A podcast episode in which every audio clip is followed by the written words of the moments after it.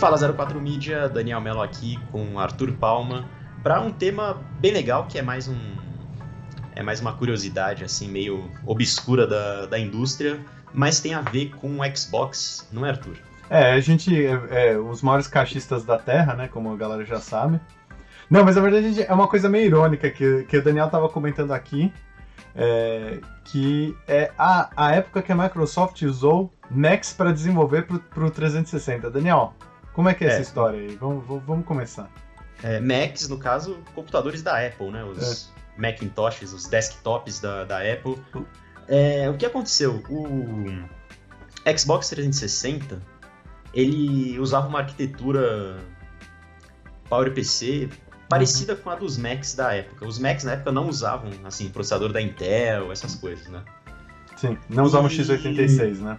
Exatamente. E a arquitetura era parecida com a desses Macs, inclusive alguns Macs é, da geração G5, era o Mac Pro G5, eram utilizados como kit de desenvolvimento do, do Xbox 360 antes de chegarem os kits mais novos, né? Eles sempre fazem isso. Eles, uhum. Você usa um hardware de PC com um target ali do, do seu console até ter os kits mais novos, né? E desde 2003, 2004, a Microsoft já tinha esses kits aí.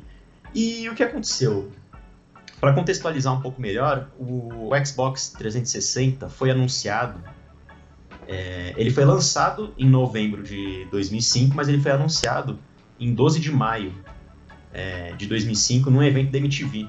Uhum. Né? Que eu lembro que até que não passou no, no Brasil, mas dava para ver pela internet depois e tudo. É, e lá eles mostraram vários jogos, Need for Speed, Dead or Alive, falaram um pouco da retrocompatibilidade, mostraram o controle, mostraram a, a interface toda e tudo mais, e mostraram alguns jogos rodando. É, e na semana seguinte, que foi na E3, a Microsoft tinha o stand dela lá é, com jogos de Xbox 360, né? Jogos da Electronic Arts, jogos da Tecmo e tudo uhum. mais.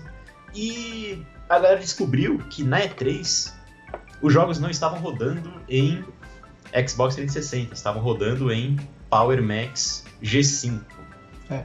é engraçado que até rolou meio que uma contra-campanha, assim, uma campanha negativa, né? Porque eles também não estavam rodando lá tão bem. O Top Spin 2 e Need for Speed, por sinal, até ficaram famosos por comentarem como eles não estavam nem bonitos, nem rodando tão bem na, na, na, E3 e nesse outro evento, né? É, tem as fotos aqui, por exemplo, do Need for Speed, que tem uma matéria aqui do Anant Tech falando que eles não não pareciam muito ser nova geração, sabe? Uhum. É, e o Top Spin falaram que estava sem anti-aliasing. É, e aí eles têm umas fotos do quiosque, né? Que tinha lá o, os consoles e os consoles estavam desligados, cara. É, não tem nem um aí, LED verde aceso, nem nada, né? E aí atrás dos consoles, atrás do, dos quiosques, você conseguia ver os, os MacBooks. Os MacBooks não, os Macs, né? Os G5, uma torre gigante, né? É, exatamente. É, a torrezona gigante ali. Eles encontraram um Xbox 360 funcionando de verdade no stand da ATI, né? Uhum. Na época a AMD não tinha tomado conta ainda da, da ATI, né? Sim. É, isso é uma coisa legal que nos leva a um, a um ponto, assim. A gente, para fazer um paralelo com hoje em dia, muita gente está falando, olha, mas a gente não viu o jogo rodando, tudo mais. É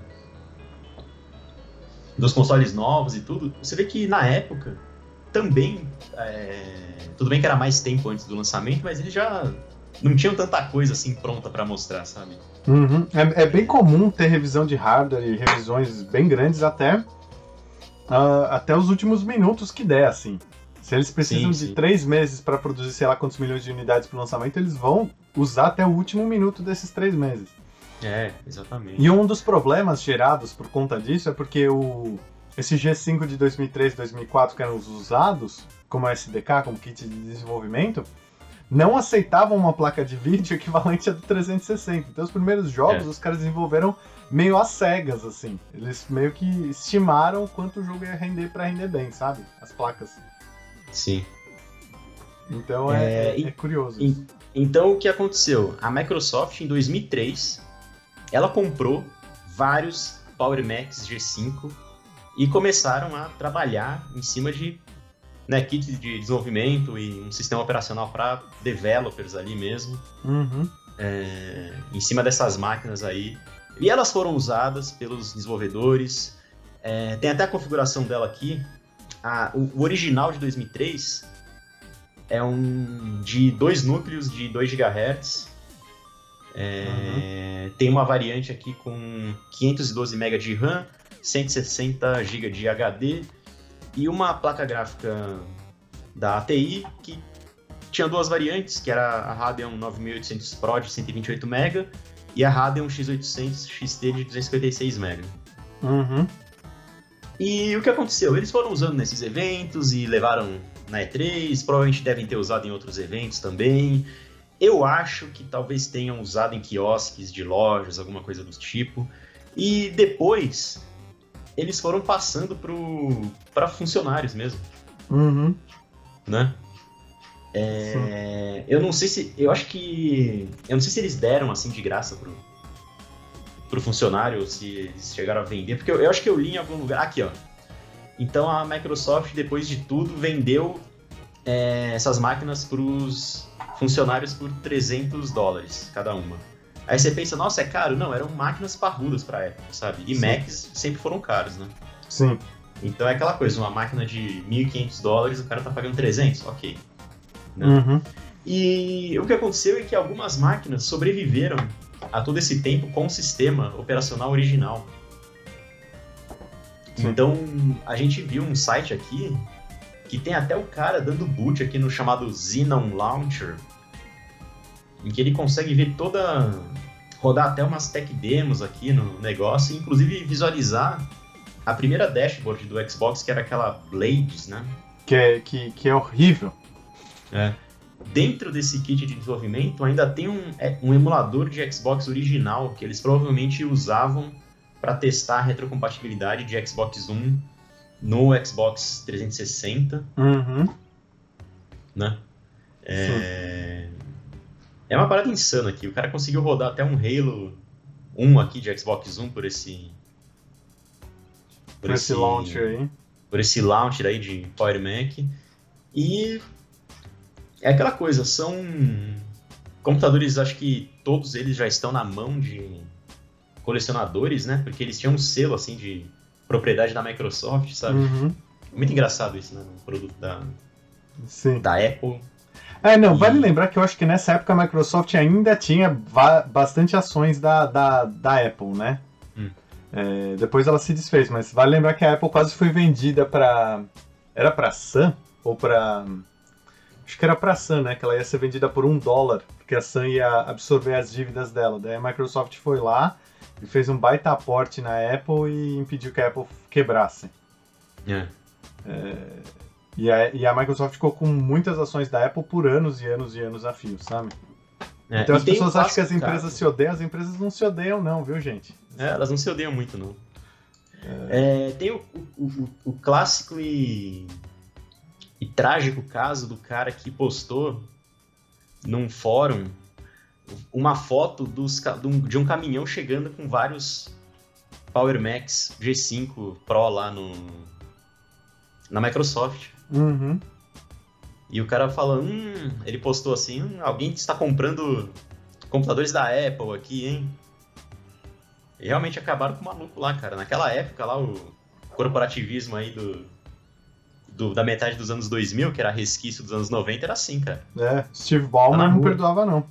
né? Não tinha aquela coisa do cara falar que se arrependeu e tentar pedir um perdão aí pra internet. Não, É. cara, vai, tá na rua, cara.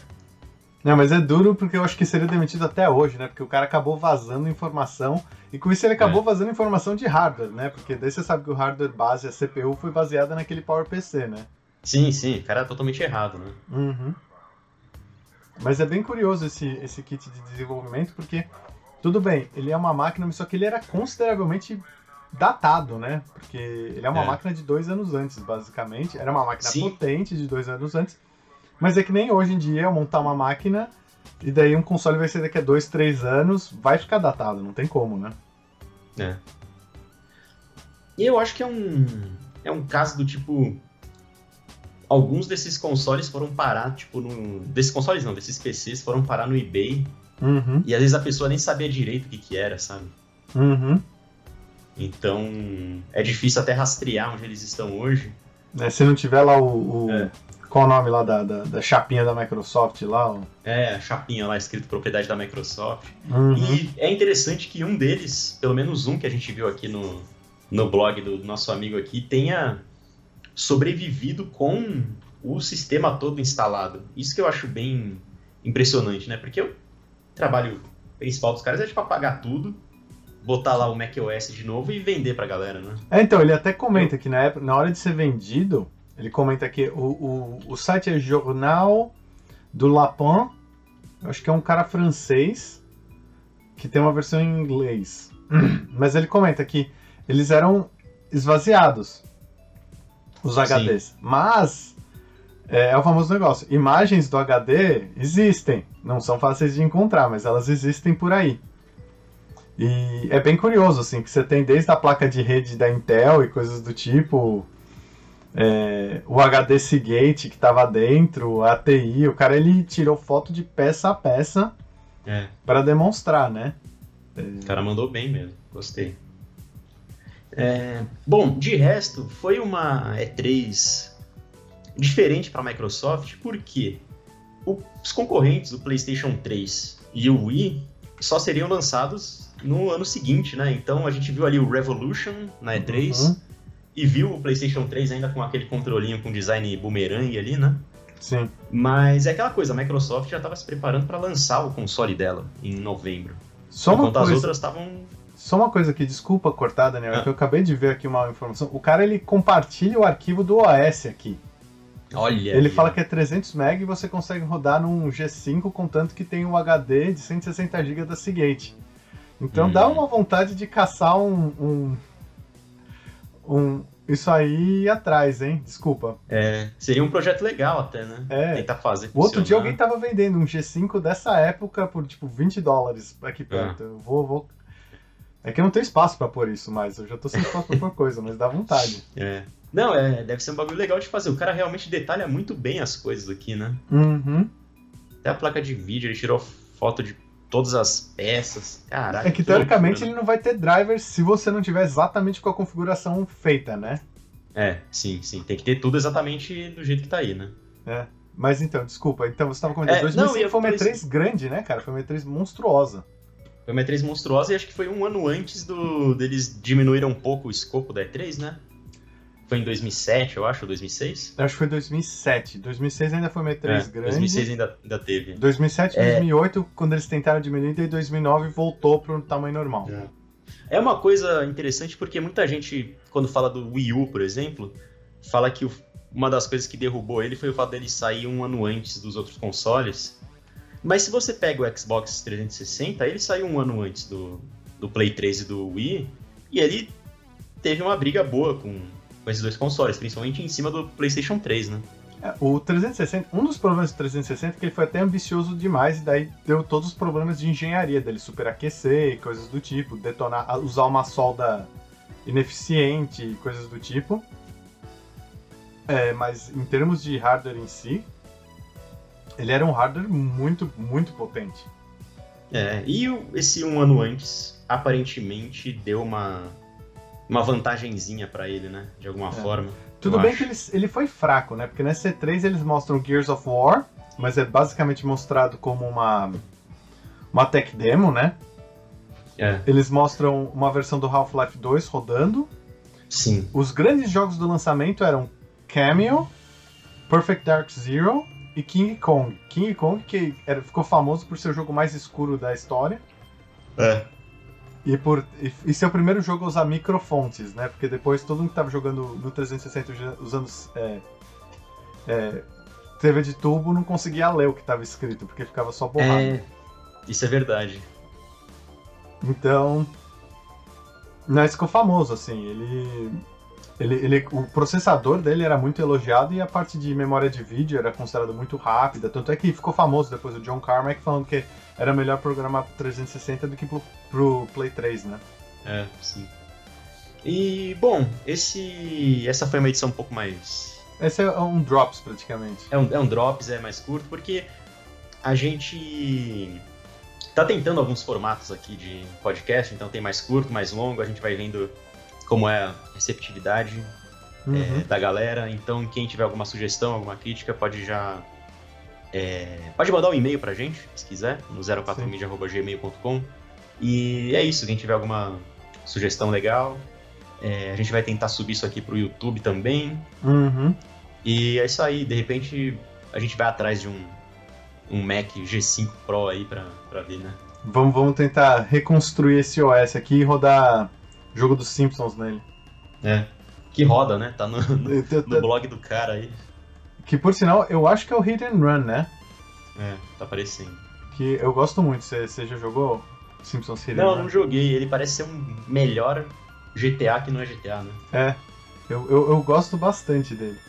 Enfim, é, isso aqui é um, é, um, é um projeto interessante, mas deu uma vontade de caçar um, dois, um G5 é, 2003, 2004 e tentar fazer essa restauração aqui.